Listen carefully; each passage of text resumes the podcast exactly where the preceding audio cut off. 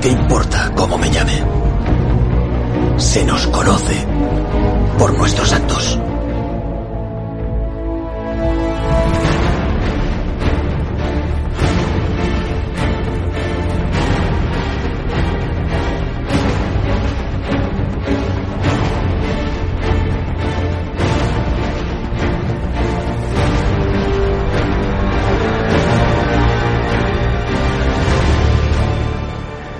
Muy buenas a todos, bienvenidos una vez más a Enseñando Aprenderás y este episodio se titula Hablar poco y bien.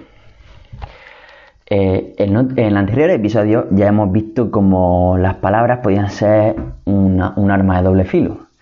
Al principio del podcast recomendé que debíamos ser impecables con nuestras palabras, que, que no fueran, que no dijéramos cosas que fueran en contra de nosotros como por ejemplo puede ser de no puedo o todo puede conmigo, no puedo más, esto es una mierda, etc.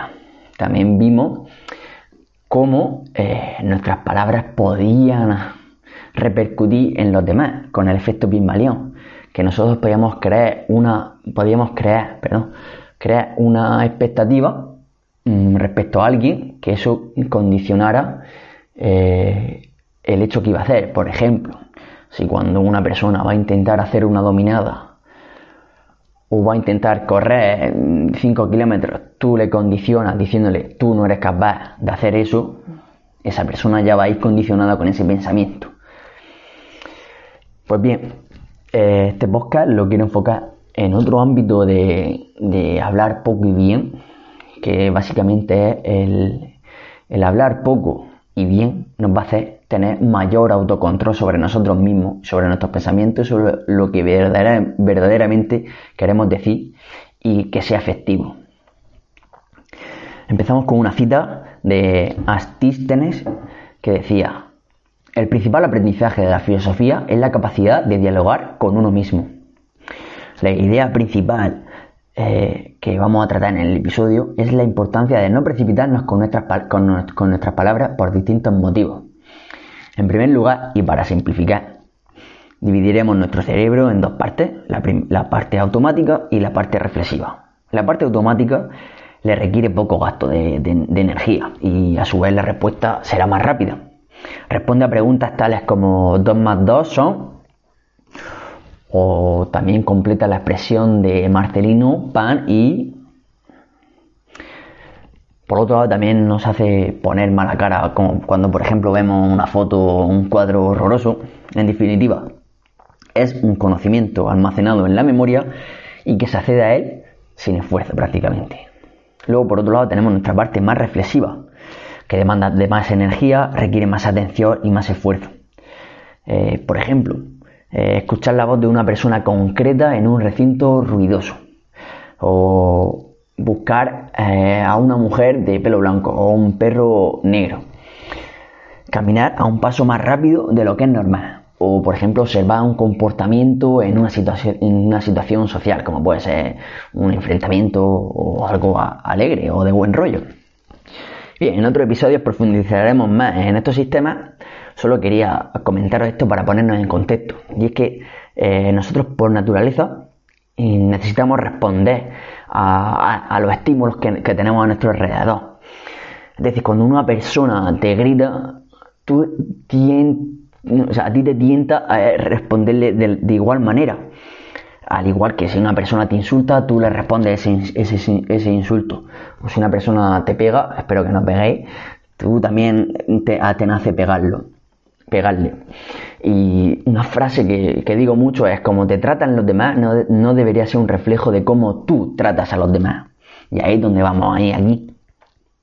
A generar ese, eh, esa gestión, ese autocontrol entre ese estímulo y la respuesta que nosotros de, deberíamos dar. Y para eso vamos a decir una cita de Víctor Frank que decía, entre el estímulo y la respuesta hay un espacio. En ese espacio se encuentra nuestro poder de elegir nuestra, nuestra respuesta. En nuestra respuesta está nuestro crecimiento y nuestra libertad. Es típico que, tras una conversación o un enfado en el que te encontrabas en un secuestro emocional, es decir, predominaba tu sistema límbico, el de las emociones, Cuando te relajas y te vas a casa, te dices, joder, tenía que haberle dicho esto de esta forma, de no sé qué.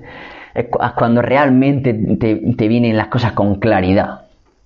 Entonces, en esa conversación estaba hablando de manera automática, sin hacer una pausa y reflexionar sobre lo que verdaderamente querías decir. ¿Por qué no tomarte un tiempo para responder? Como decía Víctor Frank, entre ese estímulo y la respuesta hay un pequeño espacio. No te precipites al hablar. Como, hemos dicho eh, al principio, tener una conversación interior previa contigo, contigo mismo, te hará que hables de, manera más correcta o al menos de la mejor forma que tú querrías hablar. Y probablemente comprendan mejor a otra persona, ya que tenemos dos oídos y una boca y deberíamos escuchar más, de lo que hablamos. Un ejemplo podría ser, cuando algo te ocurra, en vez de comentar directamente esa, esa cosa o, o circunstancia, o quejarte, por ejemplo, preguntarte, ¿eso está bajo mi control?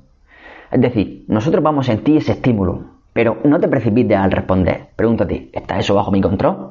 Esa pausa entre el estímulo y la respuesta, esas ganas de que yo te diga Marcelino pan y tú me respondas vino, ahí se encuentra la gestión emocional, ese autocontrol. No es fácil, pero si consigues silenciarte y no precipitarte a responder automáticamente y reflexionar al menos sobre lo que quieres decir, estarás un nivel más alto mm, para la gestión emocional.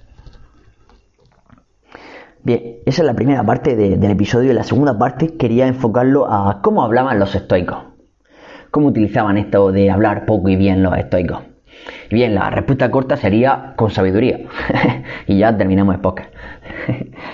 Pero los estoicos tenían la fama de hablar de una manera clara y directa. Esta forma de, hablar la, heredaron de, de los cínicos. Y el ejemplo más claro es Diógenes. Y ya he hablado alguna vez de él aquí en el podcast. Se dice que, Alejandro, Alejandro Magno buscó al filósofo. Diógenes vivía como un mendigo, no necesitaba nada, vivía con unos harapos y poco más. Alejandro, sin embargo, era el hombre más poderoso del mundo. Alejandro preguntó a Diógenes si había algo que, que pudiera hacer por él.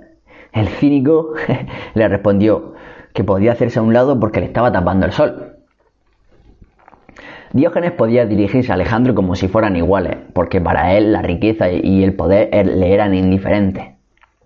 Por otro lado, los estoicos adoptaron un enfoque más moderado.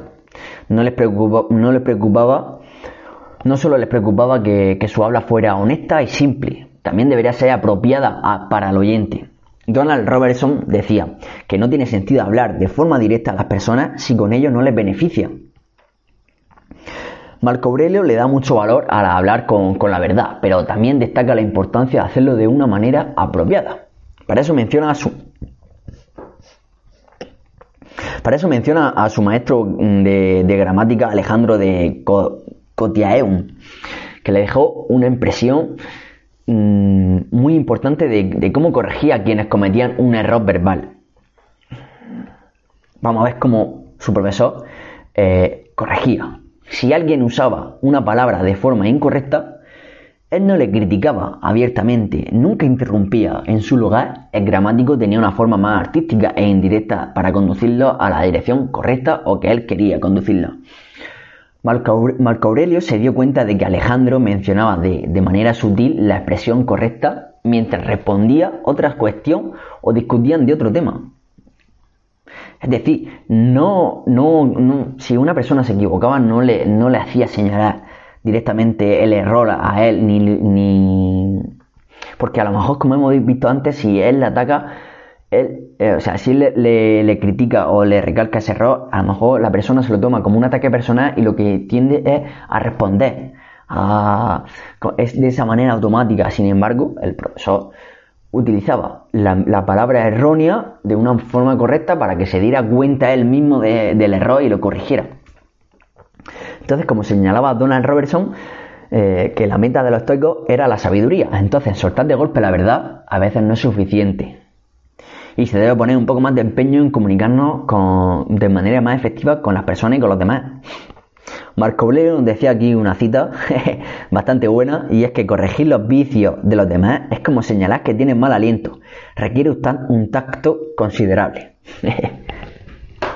Así que tenemos tener ese, ese, en cuenta para, mm, comentar el comportamiento de los demás, por ejemplo. Epicteto destacaba también la característica más que la característica más importante de Sócrates era que nunca se irritaba durante ninguna discusión. Siempre era educado y siempre se abstenía de hablar de mala forma, incluso cuando otros lo insultaban. Ahí estamos viendo ese autocontrol, esa gestión emocional. Entonces, no solo tenemos que tener en cuenta la verdad, sino la forma en la que le decimos. En la que, en la que decimos, antes de hablar, pregúntate cómo lo vas a decir y si va a tener beneficio para la otra persona. Bien, como hemos visto, hemos visto cómo, cómo hablar o cómo comunicarnos con los demás, cómo mm, deberíamos intentar o tratar de hacerlo. Pero ¿cómo nos lo tomamos nosotros cuando estamos en, en la situación contraria? Bien, una cita de Marco Aurelio dice, si alguien puede probarme y mostrarme que pienso y actúo en error, con gusto cambiaré, pues busco la verdad, por la cual nadie ha sido dañado. El que es dañado es, que, es el que permanece en el engaño y en la ignorancia. Zenón afirmaba que los hombres se sienten ansiosos por señalar los defectos de sus vecinos, aunque nadie le haya pedido hacerlo. Aún así, los estoicos aceptaban la crítica como algo que es parte de la vida y algo que siempre estará ahí y que no depende de ella. En cambio, lo utilizaban como una ventaja, lo veían como, como maestros, incluso recomendaban escuchar no a quienes nos halagan, sino a quienes nos reprenden. Está claro que no debemos confiar por igual en todas las críticas. Marco Aurelio nos da un consejo en meditaciones y es que nos, dice que, que entrenáramos que nos entrenáramos para, para diferenciar los buenos de los malos consejos, para aprender de uno y no preocuparnos por la opinión de los tontos.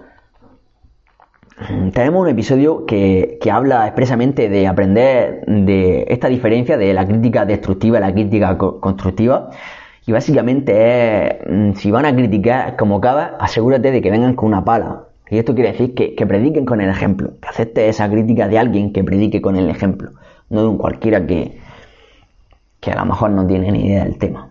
Pero bien, esta parte de aquí era el, el cómo, el maestro de Marco Aurelio eh, corregía a los demás de manera efectiva.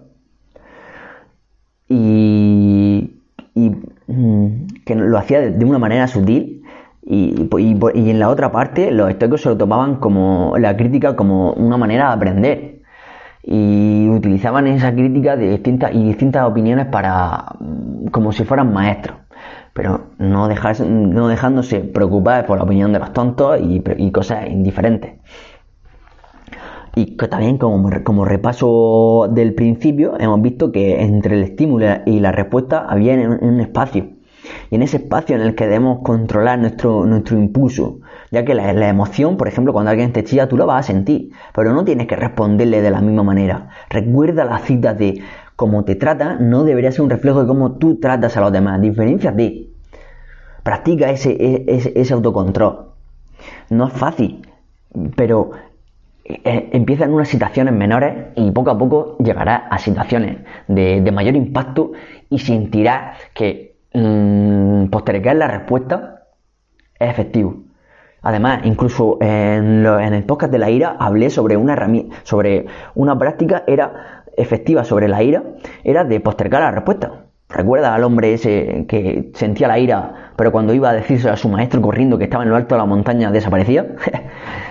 Acuérdate. Y bueno, para finalizar, también me gustaría dejar otro enfoque de hablar poco y bien. Es que cuando tenemos conversaciones banales con los demás, es decir, podemos estar comentando los programas de Telecinco, o mm, cómo, cómo va el Madrid, cómo va el Barça, que está bien, ¿no? O por ejemplo jugar o, contar chismes de los demás, que no, es correcto, no es, no es que no sea correcto, porque cada eso está en los juicios de cada uno, pero que podríamos hacer, podemos sacar un mayor, mayor beneficio de, de, comunicarnos con los demás. Por ejemplo, si estás estudiando, ¿por qué no le comentas lo último que has estudiado o algún post de Instagram que te ha parecido interesante o, o la última cosa que hayas aprendido? Piensa que nos quedamos con el 90, con 92% creo que, creo que era el, con las cosas que enseñamos. Por eso el programa se llama Enseñando a Aprenderás. Entonces, mm, tú enseñando vas a aprender de lo último que has hablado, de lo último que has leído en un libro, de lo último que te has estudiado en un tema y, va a ser una, conversación más interesante. Y, en la, y, respecto a la otra persona, un tema de lo que nunca has escuchado, va a aprender sobre eso y va a desarrollar el cerebro, como ya vimos también en otros episodios, ya que va a requerir un esfuerzo para comprender, le va a requerir un esfuerzo para comprender lo que tú le estás diciendo. Así que bueno, hemos llegado al final. Espero que te haya gustado. Agradezco muchísimo vuestro apoyo y gracias por llegar hasta aquí. Y recuerda que eh, como te tratan los demás no, no, debería ser un reflejo de cómo tú tratas a los demás. Diferenciate. Entre estímulo y respuesta hay un espacio. Así que recuerda, sé tú, diferenciate y no te dejes guiar y no te dejes mmm, mandar por el entorno de los demás. Sé tú quien decide tus palabras y tus decisiones y no los estímulos que te vienen desde fuera.